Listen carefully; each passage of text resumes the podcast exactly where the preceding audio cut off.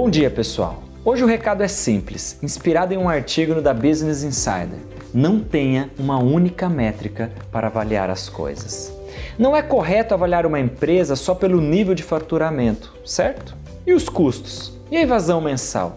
Não é certo avaliar um colaborador só pela produtividade, certo?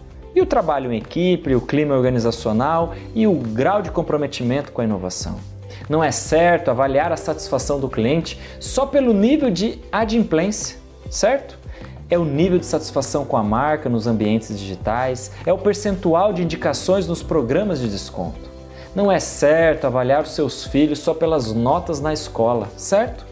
É o carinho e a ligação com os pais, é a obediência nas tarefas de casa, é o relacionamento entre eles. Não é certo avaliar o seu casamento só pelos anos de casados juntos, certo?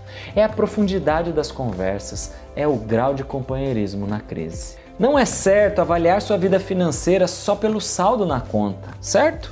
E os investimentos e o grau de endividamento a longo prazo.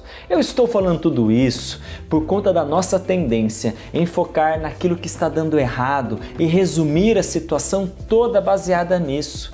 Toda moeda tem dois lados e toda situação tem pontos fracos e fortes. Toda dificuldade tem suas oportunidades. Que tal reavaliar a situação considerando as coisas boas? Que tal ver o copo meio cheio? Nosso país já tem pessimista demais. Não podemos ser um deles. Um grande abraço.